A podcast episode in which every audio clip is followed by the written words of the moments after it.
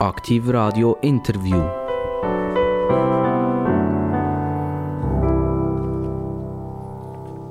Aktiv Radio, das Radio, das mit den absolut interessantesten Gästen in der ganzen Schweiz. Wir sind knapp bei 400 Interviews, die eine Stunde dauern. Und immer wieder heisst eine Stunde ist ein bisschen lang. Aber ich garantiere euch, meistens sagen die Leute, es wäre schön, es würde noch weitergehen. Und das ist garantiert sicher auch heute so. Ich begrüße ganz, ganz recht herzlich jemanden, der VV heisst. Also er hat einen Vornamen mit einem V und er hat einen Nachnamen mit einem V. Er wird uns vielleicht sagen, wieso das die Eltern das gemacht haben. Die haben das vielleicht aus, aus Blausch gemacht oder aus Tradition.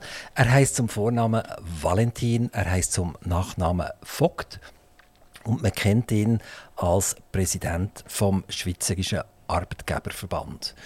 Er macht das seit vielen, vielen Jahren. Er ist vorher äh, lang wirklich tief in der Wirtschaft tätig gewesen. und das ist ja selten, oder vielleicht bei diesem Verband weniger, aber es ist selten, dass Leute wirklich zuerst mal richtig geschafft haben, bevor sie in den Verband sind gegangen. Ich begrüße ganz, ganz recht herzlich den Valentin Vogt. Ja, grüezi miteinander. Herr Vogt, ich habe eben gesagt, VV, ist das ein, so ein, ein Spiel von den Eltern oder ist das eine Tradition in der Familie, dass immer bei Vogt vorne dran jemand noch mit einem V hat? Victor oder so heisst? Nein, eigentlich nicht. Und das ist ja, mein Vorname ist, ist in der Zeit, als ich äh, geboren wurde, ist eigentlich äh, ist nicht ein, ein üblicher Name gewesen. Heute hat äh, der Vorname ein bisschen zugelegt. Hat doch, ich kenne doch viele äh, jetzt Kinder von Leuten, die ich kenne, die meinen Vornamen tragen. Wie, wie hat der Vater geheißen? Der Vater hat Armin geheißen. Also mit einem A. Ja. Genau. Also der VV der kommt immer ganz weit hinten eigentlich. Also beim Turnen zum Beispiel, wenn man alphabetisch aufgerufen wird, dann ist man einer der Letzten, der aufgerufen wird. Oder? Dann wird höchstens noch der Zwalen und der Zweifel oder so, der kommt noch ein bisschen später dran. Ist das aber ein Problem gewesen? Nein, es war überall so, gewesen, auch im Studium. Also die Prüfungen sind ist alles alphabetisch abgelaufen oder auch auf äh, Bundesratsreisen zum Beispiel. Da sitzt man immer alphabetisch ab und hat einfach, kennt einfach dann seine Gespönchen links und rechts und das hat auch seine Vorteile. Also was heisst das bei Bundesratsreisen? Das bedeutet, der Bundesrat ist vorderst und wer AA heisst, der darf neben dem Bundesrat sitzen und wer VV heisst, der ist ganz hinten im Flugzeug. Nein, nein, nein, nein ja, sondern einfach, wenn man irgendwo ist, meistens in einem Land und dann gibt es ein Meeting mit einem Minister oder mit dem Präsidenten von dem Land und dann wird es einfach alphabetisch aufgereiht. Aber das heißt, man ist nicht das Hinterste, sondern es ist einfach dann, äh, kann ja auch ein Kreis sein oder wie man, man dann auch sitzt. Ja. Valentin Vogt, Sie sind im ganz wunderschönen Rapperswil-Jona aufgewachsen. Ein wunderschönes Städtchen. Ist Rapperswil für Sie prägend gewesen? Oder Sie vielleicht, weil das ein kleines Städtchen war, fast froh gewesen, dass Sie mal rausgekommen sind? Ja, es war schon prägend. Also ich bin äh, geboren im Glarnerland, noch weiter hinten, in Diesbach, also ganz weit hinten im Glarnerland, fast Lintal hinten, am Schluss vom, äh, vom Glarnerland. Und äh, wir sind dann, als ich äh, ganz klein war, dann nach äh, Jona gezogen und das ist dann später fusioniert äh, zu Rapperswil-Jona. Ja. Sie stammen aus was für einer Familie? Eher eine, eine Arbeitgeber- oder eine Arbeitnehmerfamilie? Arbeitgeber. Also mein Vater war Unternehmer, Textilunternehmer, Textilkleinunternehmer und äh, vermutlich hat er mir auch ein paar Gene mitgegeben, dass ich, äh, dass ich da und auf meiner mütterlichen Seite, das war eine Bauernfamilie, die quasi einfach auch, ja, sind auch Unternehmer. Oder? Bauern. Also Textilunternehmer haben Sie gesagt? Ja. Also die Ostschweiz ist ja unser Textilland eigentlich in der Schweiz. Eher vielleicht ein bisschen Richtung St. Gallen? Ja, nein, es war Zürich-Oberland. Mein Vater hatte sein Geschäft in Wald, Rüti, Wald. Das sind so in den 60er, 70er Jahren, das sind Textilhochburgen. Gewesen, ja.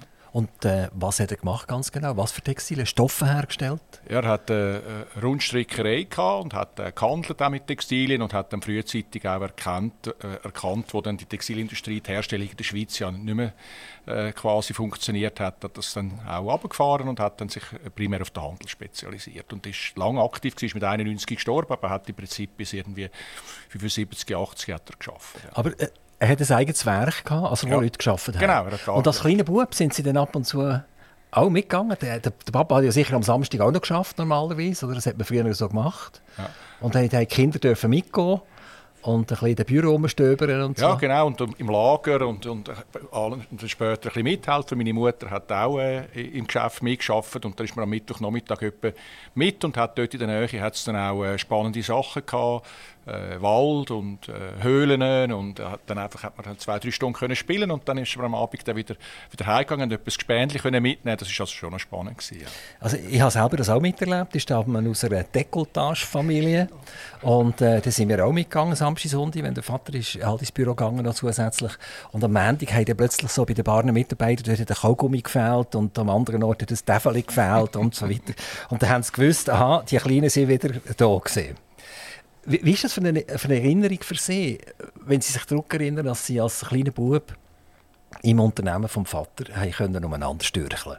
Ja, man hat einen gewissen Stolz natürlich auch gehabt und es ist auch, ich habe dort eigentlich die, sage jetzt mal, das ist meine Sozialisierung für die Sozialpartnerschaft auch, auch gewesen, wo man gesehen hat, wie, wie mein Vater auch mit seinen Mitarbeitenden umgegangen ist, wie wir auf Augenhöhe miteinander diskutiert hat und auch, ja, denke, äh, der Respekt vom Vater vor den Mitarbeitenden und der Respekt vor den Mitarbeitenden vor dem, vor dem Patron, das, haben dort, äh, das ist mir dann so ein bisschen auch, auch ins Blut übergegangen. Sie haben vom Unternehmergehen mal geredet. Ja. Ähm, denken Sie, dass jemand, der das miterlebt, als Bub oder als Mädchen, wie der Vater äh, doch durch dick und dünn durch muss bei so einem KMU, dass er das als äh, dass er das aufsucht auf eine Art und sagt, dass, jawohl, das ist auch etwas für mich. Oder vielleicht das Gegenteil. Was sagt die Sorgen, die meine Eltern hatten, die wollte ich mir nie machen. Ja, das ist vermutlich schon so. Also man hat vermutlich eine gewisse Grundveranlagung und dann und, und wenn man dann sieht, dass es Freude machen kann, und von, ich habe äh, drei Geschwister und von denen sind zwei sind, äh, auch Unternehmer, in dem Sinn. Und, und, und äh, der, der, kleinste Bruder, der ist angestellt, der arbeitet äh, in dem Sinn in einer, in einer, Firma. Also von dem her hat es bei uns schon, ja, das hat offensichtlich schon äh, uns prägt. Ja. Sie haben dann äh, eine Matur gemacht, Typus C, das ist mathematisch naturwissenschaftlich. Mhm. Was hat Ihnen dort so richtig gut gefallen? Das ist ja Biologie, das ist Physik, das ist Mathematik, das ist Chemie, aber da gehört auch Geografie und so weiter dazu. Was ist so das Favorite-Fach gewesen?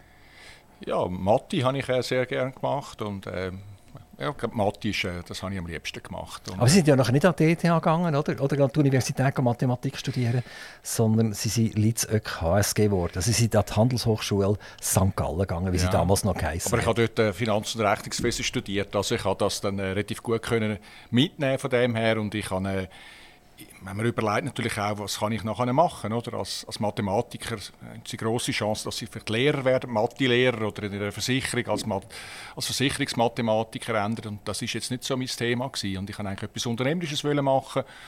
Und auch im Studium, ich sage immer, ich wollte nicht Marketing studieren, weil da ist irgendwie da kann man on the one hand und on the other hand, oder? Und das ist nie richtig oder falsch. Und ich habe es eigentlich gerne, wenn man äh, kann sagen, es geht auf oder es passt und man weiß, es ist richtig oder falsch. Haben Sie damals schon gespürt, dass Sie so ein bisschen in die zerspannende Industrie wetten, so ein bisschen Metall, ähm, ein Motor, der muss hämmern, es muss etwas passieren? Ja, eigentlich schon. Ich habe ursprünglich einmal, bevor ich das Studium an der HSG angefangen habe, mir überlegt, ob ich äh, Bauingenieur studieren wollte. Und ich bin dann auch äh, durch das bei der Genie Militär gelandet, also äh, bei den Truppen, die, die bauen. Ein grosses Baugeschäft ist in dem Sinn und habe dann eigentlich immer Freude gehabt, etwas können zu sehen, zu machen und auch später, also wenn auch das Zeug nicht so gelaufen ist, wie man wollte, immer können in die Fabrik schauen und ist wieder stolz zurückgekommen und ist wieder motiviert gewesen, wenn man ein bisschen niedergeschlagen ist für gewisse Sachen, die dann halt passiert sind. Ich, ich habe gesagt, es gibt ganz viele Leute, die in Verbänden arbeiten, die sind ein Leben lang Verbandsmeier, sage ich jetzt denen, oder? Ein bisschen, oder? Die haben studiert und sind dann relativ früh irgendwie in ein Sekretariat hineingewuscht und sind dort innen gewachsen, haben dann vielleicht mal von diesem Verband in diesen Verband übergewechselt, sind dann vielleicht noch zum Bund gegangen und wieder zurück in den Verband. Also das hat man, sehr oft erlebt man das. Sie haben ganz einen anderen Weg gewählt. Sie sind wirklich ein Industrie Industriellen im klassischen Sinn geworden und trotzdem nachher zu einem Verband übergehen. Es, gibt ja viele Leute, die, die als Unternehmer tätig sind und auch als grosse Unternehmer tätig sind, die sagen, wenn ich an eine Verbandssitzung muss gehen und mir das alles muss anhören muss, dann geht alles so langsam, es sind so viele Leute, die etwas sagen wollen und, und wir können gar nicht mehr entscheiden. Ähm, wieso haben sie das gemacht? Wieso haben sie den Sprung nachher vom Industriellen oder Grossindustriellen wirklich gemacht, äh, zum Verbandspräsident? Ja, das, das wüssten ja viele nicht. Das Verbandspräsidium ist ein Ehrenamt. Also, das ist nicht, dass man irgendwie da zahlt wird dafür und das vollamtlich macht. Ich wende etwa die Hälfte von meiner Zeit für das Amt auf. Aber ich kann immer nebenzu entweder am Anfang äh, selber noch CEO und nachher Verwaltungsratspräsident. Ich kann immer eigentlich wollen, den Fuß in der Wirtschaft behalten, um auch können, äh, ja, profunde Auskunft geben, wissen, wie es geht. Und wenn ich äh, eine Frage habe, habe ich selber mal äh, schauen oder mit jemandem reden, wie das funktioniert. Und das hat mich eigentlich ja, immer motiviert. Aber nur allein im Verbandswesen sein, das wäre nicht meine und warum macht man das? Wieso tut man die Hälfte von seinem Leben oder von seinem jetzigen Leben an einem Verband widmen und zuletzt macht es auf dem Konto nicht einmal Kling Kling? Ja, weil wir haben eigentlich in dem Land äh, ja, wir haben es gut eigentlich, wenn man es so anschaut. Ich kann auch von dem können profitieren. Ich konnte ein Unternehmen kaufen, das Unternehmen können wachsen lassen, Börse bringen. Und das haben wir können, weil wir gute Rahmenbedingungen haben in dem Land. Und ich glaube, wenn wir als Unternehmer uns nicht mehr für das einsetzen, ja, die, die, eine andere politische Meinung haben, die sind bestens ausgebildet, bestens organisiert. Und ich glaube, es tut uns gut an, auch uns selber zu organisieren und sicherzustellen, dass wir die Rahmenbedingungen beeinflussen können. Und meine Frage ist, wenn Sie Milizenarbeit machen, wo Sie die machen, und äh, ich habe mich jetzt für das Verbandswesen entschieden, ich habe auch 1200 Diensttage, habe auch dort viel Milizenarbeit geleistet, habe ein Geniebataillon geführt. Also von dem her, und ich bin eigentlich ein überzeugter Verfechter davon, dass wir in dem Land, dass alle sollten etwas zur Gemeinschaft beitragen. Eben, Sie sind auch im Militär das Leiterli aufgeklettert und da kann ich mich auch zurückerinnern. Früher hat man gesagt, wenn du etwas erreichen willst, dann musst du auch eine Offizierslaufbahn hinter dir bringen. Heute sieht man das nicht mehr ganz so. Der Arbeitgeber sagt immer, oh nein, ich gehe nicht schon wieder in den WK oder gehe nicht schon wieder in einen Ausbildungskurs rein. Ähm, also es ist ja so eine gewisse Schizophrenie, also man, man, man sagt, die Armee braucht es, das ist wichtig. Mhm. Und auf der anderen Seite aber ist man eigentlich nicht so wahnsinnig happy, wenn nachher jemand, der in einer Kaderposition ist, relativ viel fehlt. Ja, ich glaube, das haben wir auch, das, da haben wir eine Kurve bekommen, das hat sich jetzt verändert. Wir suchen ja alle in der Industrie oder auch in der Wirtschaft die Leute, die so ein X hinten am Namen haben, die, die nämlich die extra Meilen gehen und bereit sind, mehr zu leisten. Oder? Und unter anderem findet sie die auch im Militär, also Leute, die eine, Offizierskarriere machen, die sich einsetzen. Das sind auch die, wenn sie im WK sind, am Abend, am Samstag, dann trotzdem ins Geschäft kommen. das habe ich immer auch gemacht, als ich meine Dienste geleistet habe. Ich habe parallel dazu ein Unternehmen geführt, bin, äh, habe 17 Wochen abverdient und äh, im Unternehmen hat man nicht das Gefühl gehabt, der Chef sei nicht um, sondern äh, habe eigentlich mehr oder weniger das, äh, das Büro ins Militär gezügelt und, und auch von dort aus geschafft. Und das geht, oder? Und äh, viele andere motiviert, zu sagen, hey, das geht offensichtlich, ich mache auch Karriere. Valentin Vogt, Sie haben zwei Kinder. Mhm. Haben die das Unternehmergehen angeerbt? Nein, bis jetzt noch nicht, aber äh, die sind äh, beide um die 30 herum und ich habe mir noch Zuversicht, dass das vielleicht einmal kommt. Aber ich glaube, äh, man muss ja am Anfang einfach einmal äh, irgendwo seinen eigenen Weg finden und, und irgendwo äh, eine eigene Spur legen und dann allenfalls, ja, vielleicht kommt das noch. Aber ich habe nie Druck aufgesetzt, weil ich finde, das ist eigentlich falsch. Man muss selber können Freude haben und, und selber darauf kommen, dass es eine, eine gute Sache ist, Unternehmer zu sein. Valentin Vogt, ein ganz grosser Wurf heisst Burkhardt-Kompression. Das sagt Ihnen sicher etwas, wenn ich das erwähne. Ja, selbstverständlich. Sie, Sie haben äh, dort lang als Geschäftsführer gewirkt, als Verwaltungsratspräsident gewirkt. Sie haben die Unternehmung an die Börse gebracht. Sie sind aber 2020, wenn ich es richtig sehe, glaube operativ ausgestiegen. Genau. Also ich war äh, früher in der Konzernleitung vom Sulzer Konzern und die Sulzer Burkhardt, wie, wie sie an damals mal geheißen hat, ist eine Division, eine von acht Divisionen vom Sulzer Konzern gewesen. Und der Sulzer hat sich dann entschieden, das Geschäft zu verkaufen. Dann hat mal 100 Millionen Umsatz mit 400 Leuten. Und äh, ja, ich habe dann die Opportunität können packen mit äh, vier Kollegen zusammen, haben Management Buyout gemacht und haben das Unternehmen dann äh, mit einem Private Equity Investor können kaufen, weiterentwickeln und zwei Jahre, ähm, vier Jahre später nach Börse bringen. Und das Unternehmen ist heute florierend. Wann sind Sie an die Börse gegangen? 2006. 2006 bereits? Ja. Ähm, an dem Zeitpunkt, wo Sie ausgestiegen sind, 2020, ist der Börsenkurs 160 Franken. Gewesen, Heute ist er 567 Franken. Sind Sie äh, zum falschen Zeitpunkt ausgestiegen? Nein, ich bin immer noch der grösste private Aktionär von dem Unternehmen. Also, und ich habe meine Aktien, ich habe in den letzten zehn Jahren glaube keine einzige Aktie verkauft. Also ich bin äh, fest überzeugt. Wir haben einmal, das ist überall an der Börse, wir sind einmal auch vorher schon mal bei 400 Franken gewesen. Und jetzt hat es natürlich nochmal massiv zugelegt und ja, das ist eine Passion und äh, glaube, äh, ein langfristig gutes Investment, äh, da man dort dabei ist. Aber haben Sie irgendetwas schlecht gemacht, dass, das, dass Sie gerade auf dem Tiefstand äh, austreten sind, haben sie, hat man sie rausgehauen, irgendwie fast. Oder gesagt, lass mal, äh, äh, Valentin, das geht schon gar nicht, jetzt sind wir bei 160 Franken angelangt.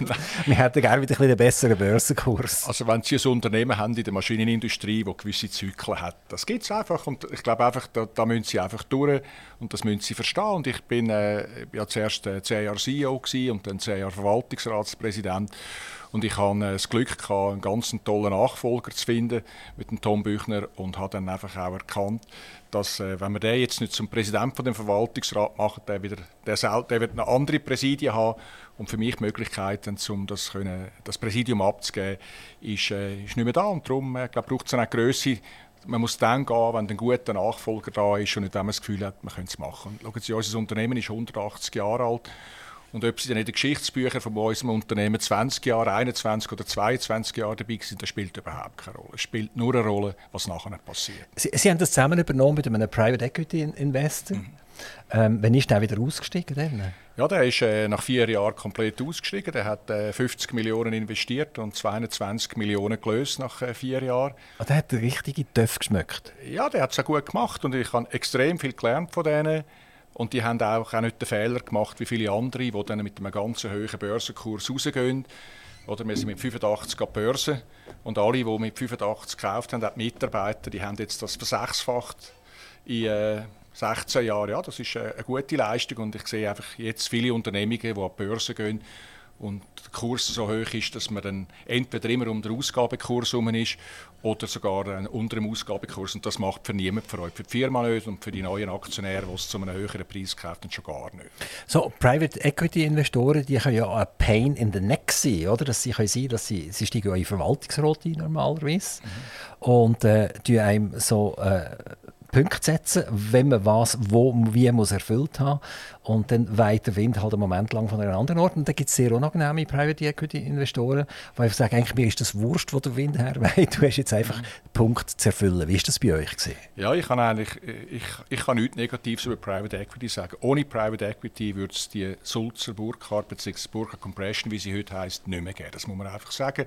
Wir wären vermutlich irgendwann Strateg verkauft worden und irgendwo ein Großkonzern bei der G oder bei der Siemens irgendwo integriert worden und uns wird es nicht mehr geben. Ich hatte zwei prägende Erlebnisse mit dem, mit dem Private Equity. Das erste war, äh, wo wir äh, das Unternehmen gekauft haben für die 50 Millionen, hat, äh, bin ich einmal irgendwie eines Tages zu dem Chef der Private Equity zugesagt, ich kann es allenfalls nach 5 Millionen günstiger kaufen. Und der hat gesagt, pass auf, mach das ja nicht, oder? Weil, wenn es das wert ist, was wir glauben, spielen die 5 Millionen keine Rolle und wir wollen sicher vom Sulzer noch etwas mehr kaufen. Ein Gebäude oder noch zusätzliche Tochtergesellschaften und genau so ist es gekommen. Und ich glaube, einfach ein gutes Geschäft ist ein Geschäft, wo alle die Freude daran haben. Es gibt ja Situationen, wo der Käufer viel mehr Macht hat als der Verkäufer oder, oder umgekehrt und am Schluss des Tages langfristig ist das keine, keine gute Geschichte. Oder auch, wo wir dann an der Börse sind, äh, ist Diskussion gewesen, mit welchem Kurs wir rausgehen. Und, und, die haben ganz klar gesagt, die ersten 10, 15 Prozent vom Aktienkurs die gehören den neuen Aktionären. Wir haben genug verdient und das ist gut. Wir wollen auch wieder mal das Geschäft machen. Wir wollen ja eine Erfolgsstory haben, dass wenn andere wenn ein, ein, ein Buyout machen, zu uns kommen. Oder? Also ich muss sagen, ich habe wirklich äh, viel gelernt von denen und die haben das gut gemacht, aber wir haben es uns eben auch können aussuchen. Wir haben können aussuchen, mit welchem Private Equity wir das machen. Wenn man so an Sulzer zurückdenkt, 40 Jahre zurück, ist das ein Monsterkonzern gewesen. Überall in der Schweiz war er präsent. Gewesen. Also Winterthur war Sulzer Hochburg. Gewesen. Hier unser Studio ist im Kanton Solothurn. Zuchwil, ja. Zuchwil. Da sind äh, Webmaschinen ja. gebaut, Textilmaschinen gebaut worden. Genau, genau, genau. Und heute wird im ganzen Jahr noch so viel gebaut wie damals in einer Woche. Also das ist das Verhältnis. Ja. Und trotzdem steht immer noch eine Halle da, die etwa 45.000 Quadratmeter groß ist, ja. äh, wo, wo, das gebaut wird. Also es zeigt so ein bisschen das Verhältnis, was passiert ist. Sulzer hat es nicht im Griff gehabt. Wenn wir jetzt eure Unternehmung anschauen, oder? Ihr habt ja das gespürt, da können wir etwas daraus machen. Euer Private Equity Unternehmer hat das gespürt, da können wir etwas daraus machen. Aber die Sulzer Konzernleitung hat investiert und hat gesagt, er, er weg damit. Ja, das wie, ist halt... Wie, wie können die, die, die Meinungen so divergent sein? Wie ist das möglich? Ja, das ist natürlich so. Das ist das Glas halb voll oder halb leer. Und, äh, und ich sage, unser, unser grosser Vorteil war der Fokus. Gewesen. Wir haben vom Morgen, Mittag, Abend, wir haben die Nacht, wir haben von diesen Kompressoren geträumt, die wir machen.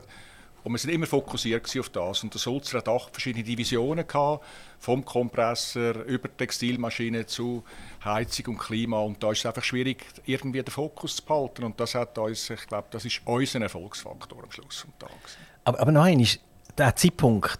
Ihr, ihr sind ja damals schon die Geschäftsleitung gesehen von der Sulzer. Konzernleitung vom Sulzer, ja. Aber nicht nur für die Firma hier? Sondern ich bin, ich bin, ich bin einfach, der Sulzer hat acht Divisionen gehabt. Die, acht, Konzern, die acht äh, Divisionsleiter sind Teil von der Konzernleitung gewesen. Aber das ist natürlich immer so ein diversifizierter Konzern, ist mir mehr für seine Division zuständig als für den Konzern als Ganzes, oder? Und dann haben Sie, Sie haben gespürt, da ist etwas zu machen. Ja. Und Sie haben das sicher am Anfang auch nicht daran gedacht, dass Sie das rauskaufen wollen, sondern Sie haben wahrscheinlich probiert, Ihre Division möglichst gut genau. zu verkaufen in diesem Konzern. Ja.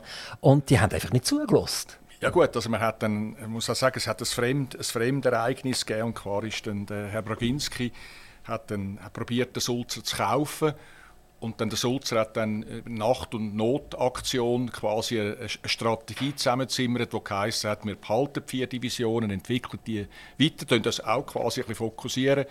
Und vier Divisionen kaufen wir. Und wir sind zu diesem Zeitpunkt mit 100 Millionen in einem Konzern, der 4 Milliarden Umsatz macht. Und mit unseren 400 Mitarbeitern sind wir zu klein gewesen, um irgendwie äh, Bedeutung zu haben.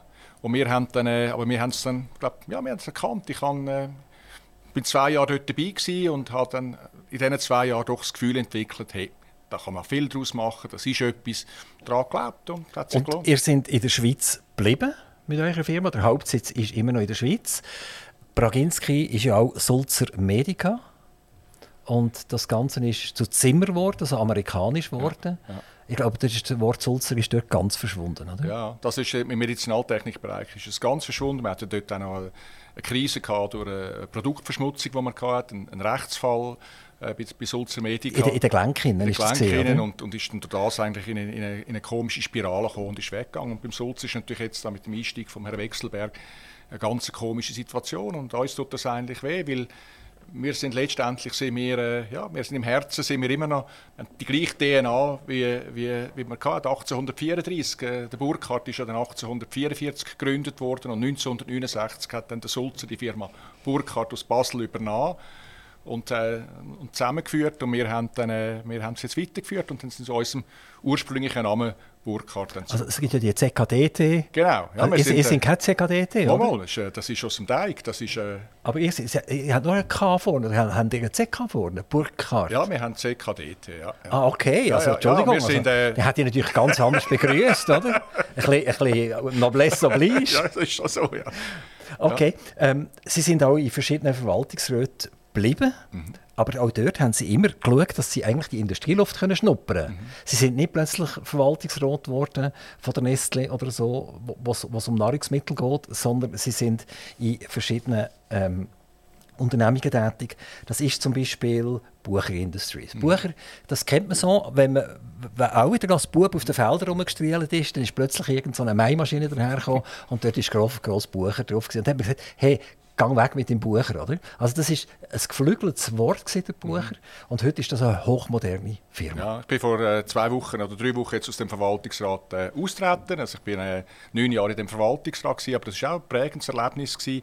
Ich habe eigentlich meine Verwaltungsratsmandate so zusammengestellt, äh, bevor ich Arbeitgeberpräsident wurde, ich wollte in einem grossen Börsenkotierten dabei sein.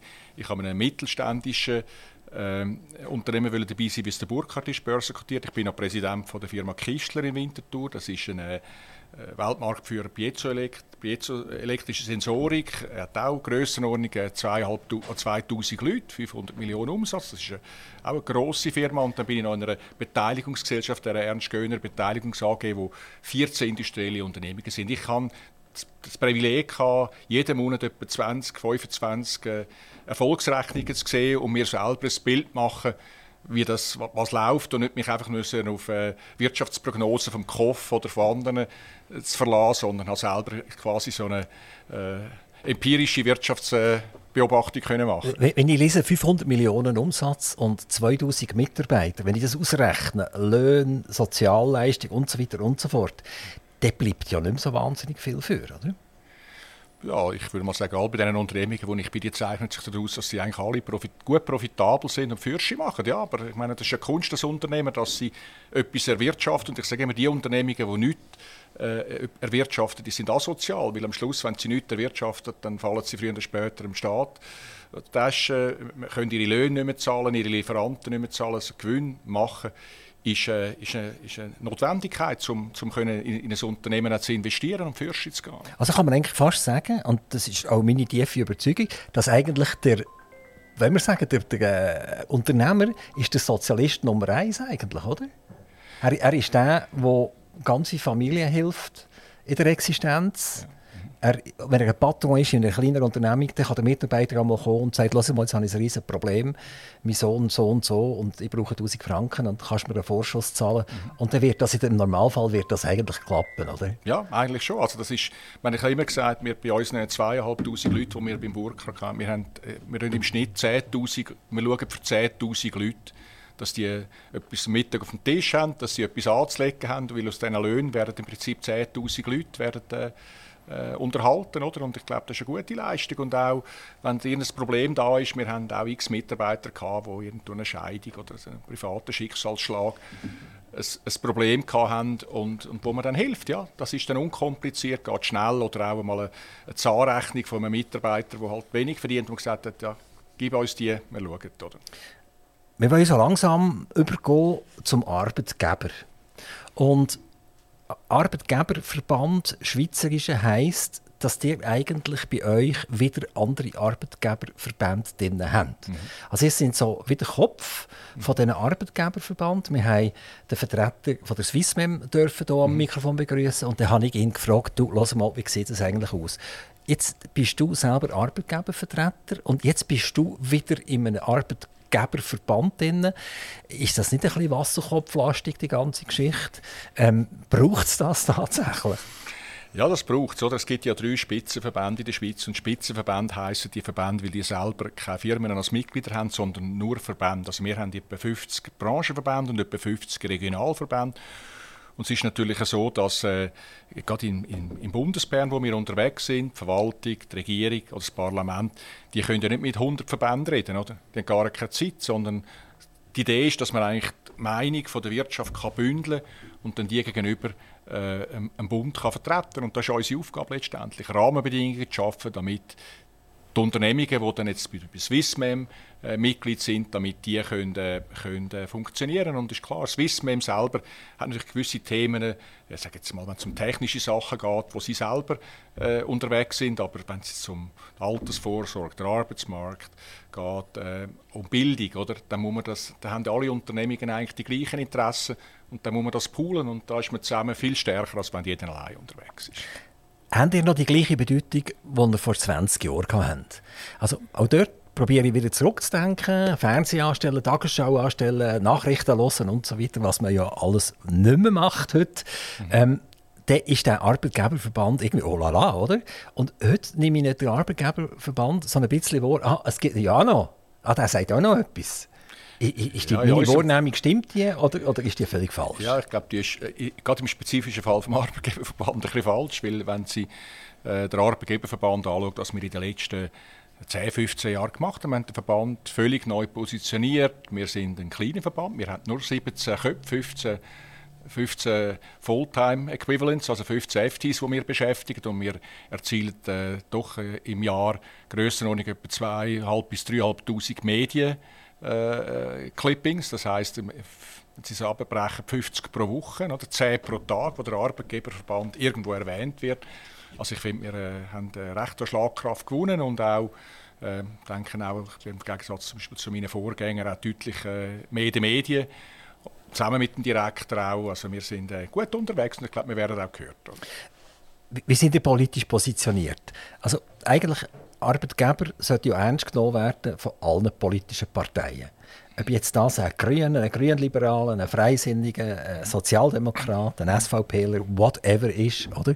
sollte er eigentlich sagen, okay, ohne Arbeitgeber läuft ja eigentlich überhaupt nichts. Können Sie das bestätigen, dass Sie heute beispielsweise mit der Sozialdemokratie genau so ein gutes Einvernehmen können haben wie mit einer SVP oder einer FDP?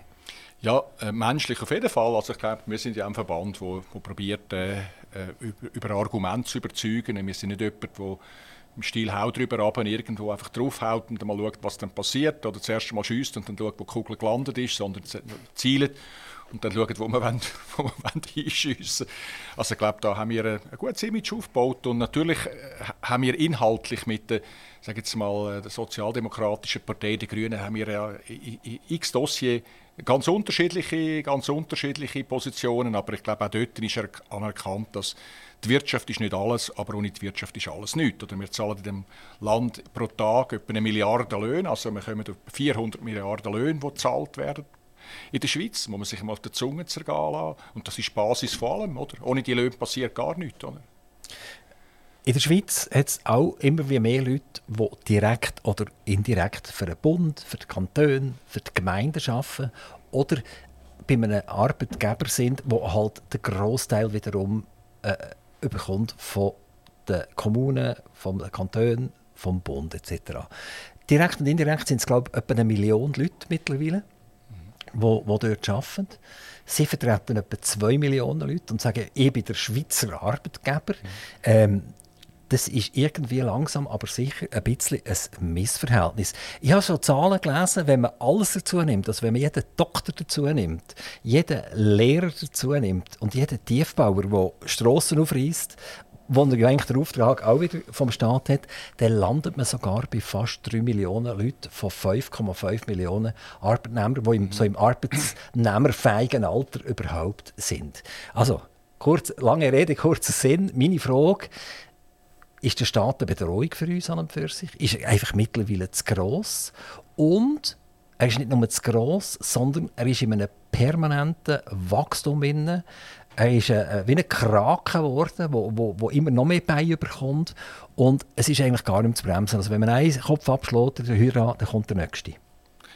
Ja, also ich glaube, der Staat hat seine Aufgabe. Aber es ist sicher so, dass wir natürlich in der Schweiz ja auch gewachsen sind über die letzten Jahre. Also die Schweiz ist grösser geworden und durch das natürlich auch mal einfach absolut, wenn, wenn das Land wächst, wächst der Staat, der Staat. Wir haben gewisse Sachen, wo, wo bei uns, äh, ich sage jetzt mal, staatlich organisiert sind, der öffentliche Verkehr zum Beispiel, oder? Da haben wir ja wenige, also wir haben keine andere oder grosse private Eisenbahngesellschaften und, und BLS und Südostbahn, aber der grosse Riesen ist der SBB und wir haben einen starken Bildungssektor, wir haben eine grosse Nachfrage nach medizinischen Dienstleistungen, also da wächst etwas mit. Ich glaube, das Problem, das wir haben, ist, dass dass das, was wir haben, einfach bleibt und dass nicht automatisch Sachen wieder weggehen. Das ist eigentlich das Hauptproblem. Also ein Beamter wird sich nie selber entlassen. Der, wird sich dann einfach, äh, der sucht einfach eine neue Aufgabe. Also wenn wir jetzt irgendwie die Gleichstellung von Mann und Frau erreicht haben, wo ich eigentlich das Gefühl habe, da sind wir jetzt eigentlich so weit, dann kann man natürlich auch noch andere Themen äh, nehmen und, und, die, und die in Dings finden. Und ich finde, sollten wir, wir sollten nicht nur Neues schaffen, wir sollten auch bereit sein, hin, wie wir es auch der Industrie oder der Wirtschaft machen, alte Zöpfe eben abzuschneiden. Und das macht der Staat nicht. Eben, also aus diesem Grund könnte man fast sagen, es darf gar keine Staatsbetrieb geben. Also wenn wir jetzt beispielsweise die SBB nehmen. Das Parlament hat der SBB x-mal ihre Pensionskasse saniert. Das heisst, jetzt ist gut, jetzt ist erledigt und dann sind sie wieder nachher. Dann sind sie mit Infrastrukturprojekten gekommen. Dann ist die SBB gegangen und hat ihre Liegenschaften verkauft und hat nochmal ein paar hundert Millionen hinterdurch einkassiert und ist vorne durch wieder zurückmieten, was die Kosten aufgetrieben hat letztendlich. Oder? Also das ist ja ein, ein, ein riesen Moloch, wo kein Valentin Vogt im Verwaltungsrat ist und dann mal auf die Finger hält und sagt, das ist jetzt gut. Ja, das Gute ist ja äh, auch, auch die grossen staatlichen Betriebe wie Post und die SBB sind Mitglied im Schweizerischen Arbeitgeberverband. Das ist ja schon mal gut. Oder? Also, und wir haben auch gutes Einvernehmen mit diesen Unternehmungen. Aber es ist natürlich schon so, also wenn ich jetzt die Stromversorgung anschaue oder, oder, oder die Eisenbahn, es kann ja niemand das zweite Gleis legen zwischen Zürich und Bern, oder? Sondern das ist halt einfach im gewissen Sinne ein Monopolbetrieb und wir haben gute Beispiele auch von staatlichen Betrieben, die sich in meinen Augen auch gut entwickelt haben. Also jetzt an Swisscom denken, wo eine riesige Transformation äh, hinter sich hat, oder? Jetzt noch mehrheitlich im Bund ist, natürlich auch noch an, der Börse ist. Und ich glaube, den Weg muss man gehen. Ich finde, der Staat, das Staatsbashing ist der falsche Weg. Aber man darf es auch nicht verherrlichen. Es braucht eine gute Mischung. N nehmen wir Swisscom. Wenn ich bei der Swisscom ein normales Abi löse, ich bin jetzt 30 und gehe ein Abi lösen für mein Handy. Jetzt sage ich irgendeine Zahl, ob sie aktuell noch stimmt, weiß ich nicht. Das kostet 60, 65 Franken. Und dann äh, gehe ich ein bisschen Werbung schauen oder, oder gehe ein bisschen im Internet go, äh, go, äh, grübeln und dann kommt dort plötzlich zum Beispiel einer, und ich will jetzt nicht unbedingt Werbung machen für die, aber das ist, das ist der GoMo. Und der GoMo ist irgendein Sub-Alterne von Salt, oder? Und dann komme ich das Gleiche, oder mehr oder weniger das Gleiche für 9 Franken 90 über. Ja, das ist ein freier Markt. Das ist ja das ist ihnen, super, oder? aber, ihnen überlassen. Aber das heisst ja für Swisscom nichts Gutes, oder? Das heisst, wenn die Generation, die so lethargisch ist, oder? Und mhm. sagt, ja, eigentlich ist Swisscom immer noch Swisscom, es gibt noch aber tausende Leute, die 25 Franken zahlen für einen Telefonanschluss pro Jahr, äh, pro Monat, Entschuldigung, pro Monat, ja. pro Monat und seit Jahren das gar nicht brauchen. Sie wissen es gar nicht, oder? Ja gut, das haben wir das Gleiche haben wir ja bei den Krankenkassen und anderen Themen, bei den Banken auch, dass die Leute einfach, äh, wenn sie mal dort sind, das nicht wechseln. Aber ich sage immer, man müsste im Prinzip muss man ja einfach den Leuten die Möglichkeit geben, dass der Markt spielt. Wenn man ja nur könnte ein Abo, ein Abo für 25 oder, oder 65 Franken haben und die Chance es gar nicht gibt für 9, kann man das haben. Ja, das hat äh, Swisscom gewisse Vorteile, ein Kundenservice, wo im Normalfall, also ich bin äh, Swisscom Kunde und nicht weil ich irgendwie äh, einfach äh, will mehr zahlen, sondern weil ich ab und zu einen von ihren Services brauche und, und ich eigentlich immer zufrieden war, wenn ich einmal ein Problem habe, dass man mir dann auch hilft. Das ist ähnlich, wie wenn Sie Ihre Reise mit E-Booking oder Booking.com buchen. Wenn Sie dann einfach mal irgendwo am Flughafen stehen und der Flüger nicht geht, ja, dann ist es dümmer, oder? Und wenn Sie über das Reisebüro gebucht haben, das teurer ist, dann funktioniert es noch. Dann können Sie ein Telefon in die Hand nehmen und dann können Sie wieder irgendwo wieder... Aber das ist natürlich jetzt aus der Sicht von Valentin Vogt, oder? Ja. Der Valentin Vogt ist privilegiert. Der muss Ende Monat nicht im Portemonnaie seine App anschauen, sondern der kann sagen, oh, jetzt ist der letzte Hunderte ist draussen, ich kann noch mal einen rein tun, damit ich noch kann einkaufen kann äh, in, in Laden. Es gibt aber ganz viele Leute, die das nicht können und wenn ich nochmal darf jetzt auf die Swisscom darauf zurückkommen, Sie haben jetzt das so schnell auf die Seite über da, sehr schön und politisch. Äh, Swisscom ist ja auch Mitglied bei Ihnen, also ist schon klar, da dürfen Sie ja nichts mehr sagen. Aber ich will es ja nur als, als Beispiel ja. behalten jetzt, oder? Wenn man natürlich auf diesen Preisen lebt, oder? Auf den relativ hohen Preisen lebt und man eigentlich den Mitbewerber sieht und man das nicht wahrnimmt und das durchstiert und durchstiert, dann kommt irgendwann der Tsunami und wird das Ding wegspülen. Ja, aber schauen Sie, es gibt ja ein gutes Beispiel im, im, im, im, äh, im Food-Bereich, also im Lebensmittelbereich, wo, ja, wo Sie ja die, die, die grossen zwei Unternehmen in der Schweiz haben, Coop und Migros, oder? und jetzt einfach halt auch Konkurrenz kommt aus dem Ausland mit Lidl und Aldi. Und ich sage immer, ich finde das gut, dass es die in diesem Land gibt, weil es gibt Leute, die, wenn sie im Wocheneinkauf pro Woche 50 Franken sparen das mal 50 Wochen sind das 2'500 Franken und das ist ein Haufen Geld. Ich finde einfach wichtig, man, kann, man soll können auf der einen Seite beim Aldi einkaufen und, und die, die mehr ausgeben die können auch in, in Globus Delikatessen gehen, wo, wo es unendlich teuer ist oder so. Aber ich glaube, das muss soll jedem selber überlassen und die Möglichkeit haben, das zu machen. Und das, ist unsere, das muss unsere Aufgabe sein als Arbeitgeber, dass wir Rahmenbedingungen schaffen, damit auch einige Unternehmen bei uns gut geschäft Valentin Vogt, wenn wir hier gut arbeiten wollen, brauchen wir das Ausland. Das ist, glaube ich, unbestritten. Jetzt, wenn wir ein weiter weg schauen, wir schauen nach Amerika. Amerika geht in eine Verschuldung von etwa 130 Prozent des Bruttoinlandprodukts. Äh, man kann es schon fast nicht mehr ernst nehmen. Die Diskussion über die Schuldendeckelerhöhung äh, findet einfach statt. Das ist fast wie bei uns der 1. August jedes Jahr kommt, kommt in Amerika Budgetdebatte. die, die eine Budgetdebatte ja. daher und dann tun sie sich Gift spucken gegenseitig, oder? Und die, die nicht an der Regierung sind, sagen Nein dazu und zuletzt machen sie es trotzdem und das geht auf und auf und auf und auf. Jetzt Amerika. Auch, ich schaue wieder 40 Jahre zurück, oder? Amerika war der Partner, wo man drauf geschaut hat, der gesagt hat, das zu erreichen, das ist es. Wir Schweizer müssen schauen, dass wir mit Amerika gut und wie Amerika. Und wenn jemand gereist ist nach Amerika und zurückgekommen ist und Marshmallows mitgebracht hat, hey, das ist cool, das ist super, oder? Also wenn, einfach, das ist etwas fast Unerreichbares, ist das gesehen. Und jetzt schauen wir den Zustand von dem Amerika mhm. an. Problematisch. Ich will noch den Schlempen nach Deutschland.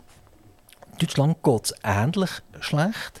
Wenn man die Infrastruktur anschaut in Deutschland, nach durch Amerika kann ich jetzt nicht jeden Tag durchfahren, durch Deutschland ein bisschen mehr. Ich sehe Schulen, die kaputt sind. Ich sehe Kindergärten, die, die, die kaputt sind. Ich sehe äh, fast rechtsfreie Räume gewissermaßen. Also äh, leben wir noch in einer heilen Welt und wie lange können wir die heile Welt hier an und für sich noch aufrechterhalten? Ja, ich glaube, wir sind das Land äh, der Glückseligen, das kann man schon sagen, oder? indem wir äh, amerikanische Geschäftssinn haben und der asiatische Fleiss. Also wir sind so eine, eine Mischung äh, zwischen ihnen und wir haben auch immer äh, durch die Schuldenbremse äh, unsere Verschuldung können im, im, Rahmen halten. Unsere Staatsfinanzen sind auch jetzt trotz Covid, wo wir 30 Milliarden ausgegeben haben, immer noch in einem, in einem guten Zustand. Aber das ist wie überall, das ist bei unseren Unternehmungen. Die grössten Fehler bei uns im Unternehmen, die haben wir nicht gemacht, was es schlecht gegangen ist. Die haben wir gemacht, was es gut gegangen ist. Und wir sind auf gutem Weg in der Schweiz. So, ich sage jetzt einmal, die, der Wohlstand, den wir haben, so, ja, wenn ich schaue, was für Themen wir äh, jeden Tag äh, äh in den Medien hören, äh, Gleichstellung, Sternli, nicht Sternli, äh, Vogue-Themen und, und eigentlich äh, ja, haben wir ganz andere Probleme und, und, und, und probieren äh, nicht an unseren Rahmenbedingungen zu schaffen, sondern wir probieren eigentlich das Geld äh, zu verteilen. Also es geht nicht darum, wie können wir den Kuchen grösser machen, dass für alle, wo, dass für alle der Schnitz grösser wird, sondern wir gehen, es geht nur noch darum, wer kommt den grösseren Schnitz von einem gleich grossen Kuchen über. Und ich glaube, dort, dort haben wir äh, eine Aufgabe, die Leute wieder aufzuwachen und zu sagen, hey, auch im Ausland, Sie haben jetzt Amerika und Deutschland erwähnt, aber wenn wir jetzt in den Osten schauen, nach China, nach Singapur, da kommt ein Schnellzug auf euch, fährt hinter uns her. Der Abstand zur Schweiz ist zwar noch gross, oder? aber wenn wir jetzt nicht beschleunigen, werden die äh, aufholen und an uns vorbeiziehen. Und wir werden nicht mehr den Wohlstand haben, den wir heute haben in dem Land. Sie haben China erwähnt. Wenn man Friedensgespräche anschaut, beispielsweise Afghanistan, dann finden die plötzlich in Katar statt und der Obhut der Chinesen. Und das ist ja lange gar nicht denkbar gewesen, oder? Also Friedensgespräche haben entweder unter der Obhut der Amerikaner stattgefunden oder wenn es gut gegangen ist unter der Obhut der Schweizer, weil sie auf Genf gekommen sind. Und mit der leidigen Neutralitätsdiskussion verletzen wir vermutlich auch das noch. Äh, dann bleibt dann gleich irgendwann nur noch äh, äh Dakar übrig mit äh, oder, oder irgendein anderes Land, wo die Chinesen schon sind und schauen, dass Frieden gestiftet wird. Darf ich ganz schnell überschwenken zu Russland? Mhm. Der Impact auf ihre Arbeitgeberverbände, also nicht nur auf Verbände, sondern auf die Arbeitnehmer und Arbeitgeber, die halt darunter sind, die, die ganze äh, leidige Russland-Geschichte. Hat das im Moment noch einen Einfluss? Oder kann man sagen, das ist eigentlich bereits verdaut? Es ist zwar noch Krieg, aber es spielt keine Rolle mehr. Ja, also wir bedauern natürlich den Angriff der Russen auf die Ukraine sehr, das kann man einfach mal sagen, und auch das Leid, das daraus entstanden ist. Aber es ist so wirtschaftlich gesehen, ist Russland äh, nicht eine, eine Supermacht. Äh, das Bruttoinlandprodukt der Russen ist kleiner als das der Italiener. Und wenn man das einfach verteilt auf die ganze Welt, muss man sagen, das ist verdaut. Die meisten Unternehmungen haben ihre äh, Aktivitäten in Russland eingestellt, haben äh, das, was sie auf den Büchern hatten, auf der Bilanz abgeschrieben.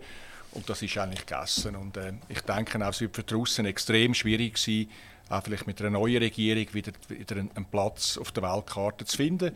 Äh, ich bedauere das sehr. Es ist ein sehr grosses Land. Es wird ja nicht einfach weggehen. Und äh, die Frage ist, was jetzt dort, äh, wie es jetzt dort weitergeht. Äh, und äh, ja, es ist schwierig, aber wir sind in einer Phase jetzt, wo sich die ganze Geopolitik komplett verändert. Oder? Das muss man jetzt einfach sehen. Oder? Also, also Chef wird China? Ja, China sage, ist der Boss. Genau, also der Tropfen, der das Fass zum Überlaufen gebracht hat, ist vermutlich die Ukraine, der, also der Krieg jetzt.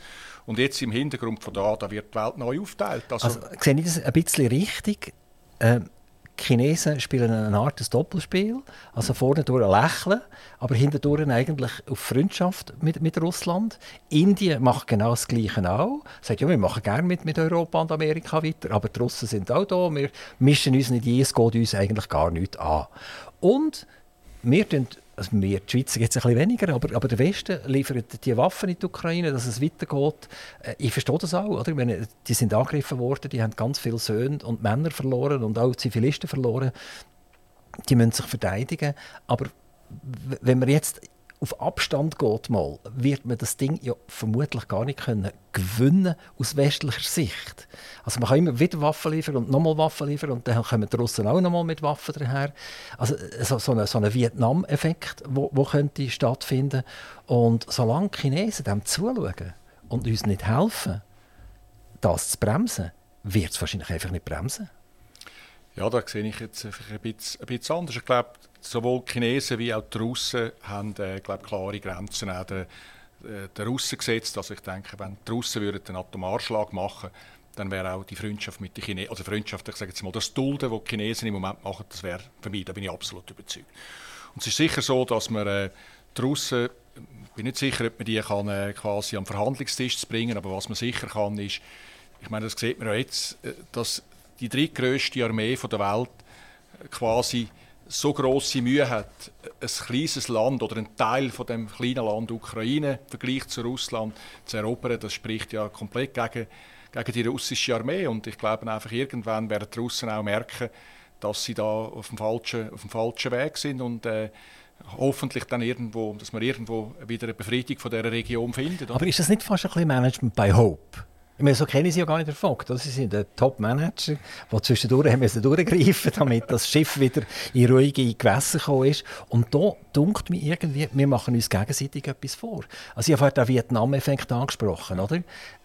Vielleicht will ja Russland gar nicht unbedingt die ganze Ukraine nehmen, sondern will genau das, das Bashing, das Durchziehen, immer wieder und immer wieder, alle demoralisieren, ein bisschen Waffen liefern etc.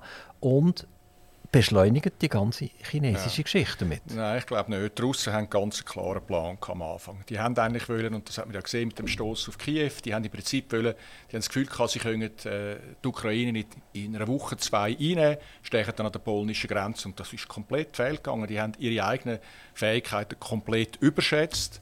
Äh, Fähigkeiten der Ukrainer komplett unterschätzt und haben einfach eine Fehlbeurteilung wahrgenommen und sind dann in einen ganz dummen Rang hineingekommen, jetzt das mal so sagen, wo sie jetzt einfach den Ausweg nicht mehr finden. Das ist das Problem. Das Bruttoinlandprodukt in Russland ist nur wenig zurück. Ähm, man hat sie zum Dollar ausgenommen, man hat sie zum Euro ausgenommen. Und was hat die Zentralbank in Russland gemacht? Sehr clever. Sie haben gesagt, die Energielieferungen gibt es nur noch durch Wechsel von Euro und Dollar bei unserer Zentralbank. Und damit sind sie wieder zu den Fremdwährungen gekommen. Ähm, wer in Russland umeinander schwirrt, das lasse ich mir einfach sagen, sagt, man merkt nichts, das sind nicht irgendwelche DDR-Regale, die halb gefüllt sind, heute gibt es Socken und, und morgen gibt es Schuhe, sondern das Zeug läuft irgendwie. Also die Russen selber scheinen im Land innen nicht viel zu merken von diesem Krieg. Noch, sage ich immer. Äh, das, also wenn, ich, ich meine auch äh, meine Informationen durch, durch äh, Firmen, wo, wo wir früher Beziehungen dazu haben und die sagen, das wird jetzt auch durch die sage jetzt mal, Energieabhängigkeit, wo jetzt die westlichen Länder von sich von, von Russland abwenden und auch alternative Quellen finden, das wird in den nächsten 24 Monaten in Russland wirtschaftlich eng werden. Oder? Also Sie sind guten Mutes, in den nächsten 24 Monaten das Ding eigentlich beendet sein. Ich hoffe es, ja. Und ich bin auch gut. Also hoffen tun ist natürlich auch, ja. oder? Nein, ich aber, also wissen Sie ja nie, wie das am Schluss rauskommt, aber ich denke einfach, wenn ich meine, meine äh, Puzzleteile aneinander reihe, habe ich das Gefühl, dass wir, das, dass, dass wir in den nächsten 24 Monaten wird äh, das Ende von dieser, von dieser Auseinandersetzung. Also wird das Einzige, was wird sein, ganz, ganz viele Tote wo, wo man ja, das ist, äh, das, ist, äh, das ist natürlich das Traurige an dieser ganzen Geschichte. Das ist so, aber ich glaube einfach, äh, so wie jetzt der Herr Putin unterwegs ist, äh, wird man ihn nicht können stoppen im Moment, sondern er, wird, er versteht vermutlich nur die Sprache äh, der Stärkeren, oder? Also Auge um Auge, Zahn um Zahn leider, oder? Und, äh, aber ich glaube, das ist halt jetzt das, der Preis, den man muss zahlen im Moment. Ich habe noch ein Thema, das mich persönlich immer wieder packt. Und das ist nicht die Inflation, sondern das ist die Gierflation. Was verstehe ich unter Gierflation? Sie haben vielleicht das Wort auch schon gelesen. Ähm, ich mache Ihnen ein Beispiel.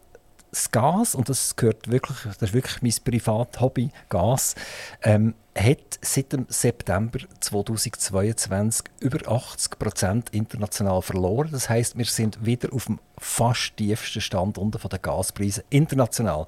Es gibt ganz viele Flüssiggas, es gibt ganz viele Gas, das über Pipelines hineinkommt, es gibt Gas es ist unglaublich viel Gas, wo man weg ist. Ja. Genau. Jetzt, wenn ich als regionaler Gasverbraucher Gas verbrauche, zahle ich nicht mehr die vier Rappen, die ich vorher mal gezahlt habe, oder die sechs Rappen vielleicht, sondern ich zahle 16 oder 18 Rappen für das Gas. Oder? Wenn man Transparenz verlangt, kommt man sie nicht über. Und die Gasbetriebe gehören am Staat. Die Strombetriebe gehören am Staat. BKW 1,7 Milliarden, nein, stimmt nicht, 1,5 Milliarden, glaube ich. Oder 1, nein, die BKW ist, glaube ich, 1,3 Milliarden EBIT und Taxpo hat, glaube ich, 1,7 Milliarden EBIT erzeugt. Oder? Also um Faktoren mehr im 2022, als sie im 2021 und sonst immer gemacht haben. Also dort ist ganz, ganz, ganz, ganz viel Geld ist bleiben liegen. Man konnte wie wild abschreiben, damit man nicht so wahnsinnig viel Gewinn produziert. Ähm, also bei diesen Unternehmungen, und das sind alles staatliche Unternehmungen, sage ich, herrscht Gier man tut den Bürger schröpfen und man tut damit auch die Unternehmungen völlig zu Unrecht. Und äh, tut Gelder, die zum Beispiel von der Nationalbank nicht mehr reinkommen, Kanton Bern 480 Millionen, Kanton Solothurn 100 Millionen, schlichtweg ersetzen über die äh, Energieunternehmen. Also meine Frage, nicht Inflation, sondern Gierflation. Ja, das äh, sehe ich ein bisschen anders. Ich meine, ich bin ja durch, durch Burka Compression, wo wir die am Gasgeschäft, also ich kenne den Markt ein bisschen, auch im Erdgasmarkt. Äh, und es ist natürlich so, dass ja vieles von dem natürlich über langfristige Kontrakte ist und wo man ja dann gemerkt hat, dass man äh, ein Problem hat, dann hat man müssen äh, einen Kontrakt abschließen, wo dann vielleicht halt 24 Monate geht zu dem höheren Preis und der hinkt der effektiven Entwicklung natürlich hinten an. Aber ich gehe auch da davon aus, dass sich jetzt die Energiepreise einigermaßen werden äh, äh, stabilisieren bzw. wieder zurückgehen werden auf das ursprüngliche Niveau. Ähm, aber das, die haben gleich zwei, drei, vier Jahre haben wir lang höhere ja, Preise die, haben natürlich zu, die haben natürlich zu diesen Verträgen eingekauft und das hat ja dazu geführt, dass äh, Taxpo ja eine Liquiditätshilfe gebraucht hat, weil die haben die müssen die, die, die Verträge, die sie abgeschlossen haben, unterlegen mit Cash, oder? Und haben quasi, obwohl sie ja gut und gesund und, unterwegs sind, äh, in eine Liquiditätskrise hineingelaufen sind. Also Im Moment spielt einfach Märkte verrückt, aber ich denke, wir kommen jetzt dann wieder in einen, einen Punkt zurück, wo wir, wo wir äh, auch äh, die fossilen Brennstoffe, also die Preise für die fossilen Brennstoffe in der Welt... Aber mein Problem, das ich habe, ich muss ja mein Gas beim Gasbetreiber lokal Monopolist beziehen.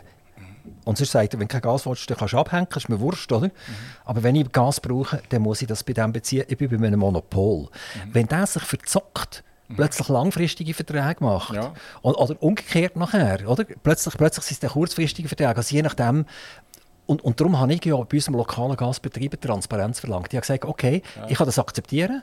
Wenn du, wenn, wenn du ja. wirklich hast müssen, ja. aus der Not raus, die langfristig binden, und ich bin jetzt halt in dieser dummen Monopolsituation, dann gebe ich Ruhe. Mhm. Aber solange du nicht bereit bist, die, deine Prozesse und deine Einkaufswährungen äh, äh, und so weiter wirklich offen zu legen, und das Gas haben wir das Dreigestirn, oder? Wir haben regional, dann haben wir jetzt hier in der Region Gas Mittelland und dann haben wir noch die Gas Schweiz.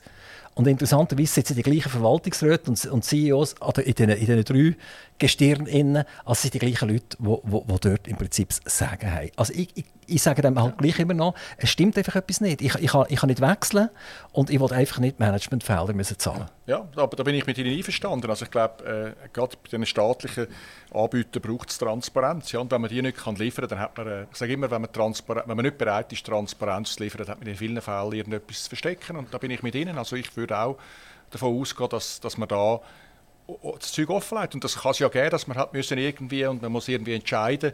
Und die Frage ist, äh, wenn wir noch Gas oder, äh, äh oder wenn wir Gas haben und das kostet halt mehr, aber dass man es den Kunden gegenüber offenlegt, ja, da bin ich bei Ihnen. Ja. Valentin Vogt, äh, wir haben Sie jetzt hier noch dürfen interviewen als Arbeitgeberpräsident, aber es ist ja fast Tage, wo, wo, wo da oben runterfallen beim Kalender. Die Zeit ist zählt. Sie haben schon einen Nachfolger gewählt, wo sie wird ersetzen. Ist das ein grosses Aufschnaufen oder ist das eher äh, schade, oder? Ein bisschen. Also ich habe das äh, die letzten zwölf Jahre extrem gern gemacht, aber ich gehe auch gern. Es ist wie alles im Leben, es hat das Anfang und das Ende. Es wiederholt sich auch äh, jetzt gewisse Sachen.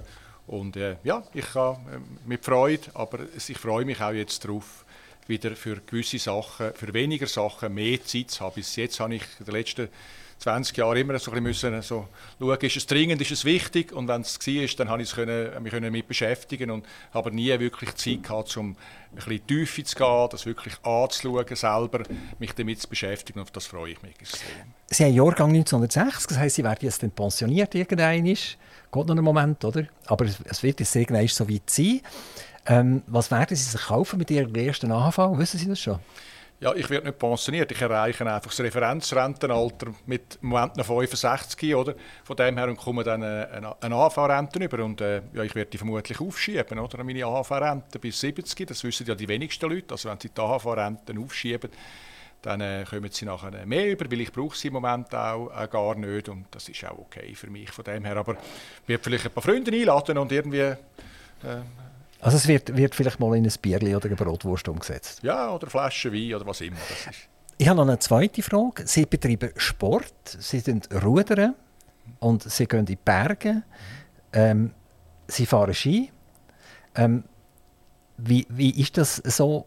Wie ist das dazu gekommen, dass Sie das gemacht haben? Und wie machen Sie das, ich sage jetzt im Alter, es klingt jetzt so blöd, oder? Ja. Immer noch mit so effizient, weil das ist zum Teil relativ anstrengend. Also wenn man Ruderer sieht, wenn sie mal Gas gegeben haben, dann haben sie ein paar Schweißtröpfchen auf der Stirn. Das Gleiche gilt auch die, die ein paar hundert oder tausend Höhenmeter machen mit den Ski. Dann sieht man das normalerweise auch an. Und sie wirken eigentlich sehr, sehr frisch. Ja, ich mache jeden Tag Sport. Also ich habe äh, eigentlich äh, jeden Tag irgendetwas, was ich mache. Ich gehe entweder joggen oder ich äh, mache Ergometer oder ich gehe rudern oder ich mache einfach immer ein bisschen Sport, weil ich überzeugt bin, dass das äh, ein Teil davon ist, wenn man gesund alt werden will, muss man schauen, dass man beweglich bleibt, man muss schauen, dass man fit ist, man muss äh, auch schauen, dass das Hirn äh, gut beschäftigt ist. Wenn man das nicht mehr beschäftigt, dann rostet das auch ein von dem her. Und ja, ich habe Freude daran, mir gibt es äh, extrem viel und es ist auch, äh, wenn man irgendwie Ski anlegt und irgendwie 100 Meter gelaufen ist und nicht gerade dort durchläuft, die Wally durchlaufen, ist man plötzlich in der Natur völlig allein und, und das ist so ein tolles Gefühl, wenn die Sonne aufgeht am Morgen, eine frische Spur zu legen beim Auflaufen und dann beim Abfahren, wo man kann juchzen oben runterfahren und, und, und einfach einen, einen Hang äh, einfach frisch Spuren legen, das ist so etwas Schönes. Und am Morgen, wenn sie morgen um halb sechs rudern, der See ist völlig flach, hat ein paar Fischer auf dem See, ein paar Vögel, ein paar Schwäne und sonst einfach niemand. Eine Million Leute, die um den See herum wohnen und sie sind der Einzige auf dem See. Das ist so ein tolles Gefühl. Es ist auch so, dass Leute wie Sie sehr oft Lösungen finden von ganz tief schürfenden Problemen. Mhm. Nicht dann, wenn sie ein Biggie Papier und sieben Computer um sich herum haben, sondern plötzlich, wenn man irgendeinen Berg aufklettert oder eben halt auf dem See rudert, das plötzlich macht, ich habe es gefunden. Geht das Ihnen auch so? Ja, das geht mir so. Das ist vielfach bei mir beim Joggen, wo ich irgendwie einfach dann, man muss ja bei diesen Sachen wie Joggen oder auf, wenn man auf dem Ergometer sitzt, das ist eigentlich an und für sich langweilig, dann tut man bewusst, fängt man, oder unbewusst fängt man an zu denken und äh, ja, das geht mir auch vielfach so, dass ich dann irgendwie alter, oder andere Lösungen finden, einfach aus dem gewohnten Schema ausbrechen und sagen, hey, das wäre auch eine Lösung und so könnte man das auch noch machen.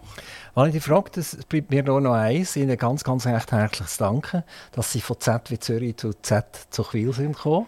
Äh, wir sind begeistert. Ich hoffe, wir dürfen dann auch Ihren Nachfolger mal äh, begrüßen. Vielleicht können Sie Ihnen mal von Ihrem guten Gefühl gegenüber Aktivradio mitteilen, damit er schon weiß, wo er Wichtiges her muss kommen. Danke vielmals. Ich danke Ihnen für das äh, tolle Interview. Alles Gute. Merci vielmals. Aktiv Radio Interview.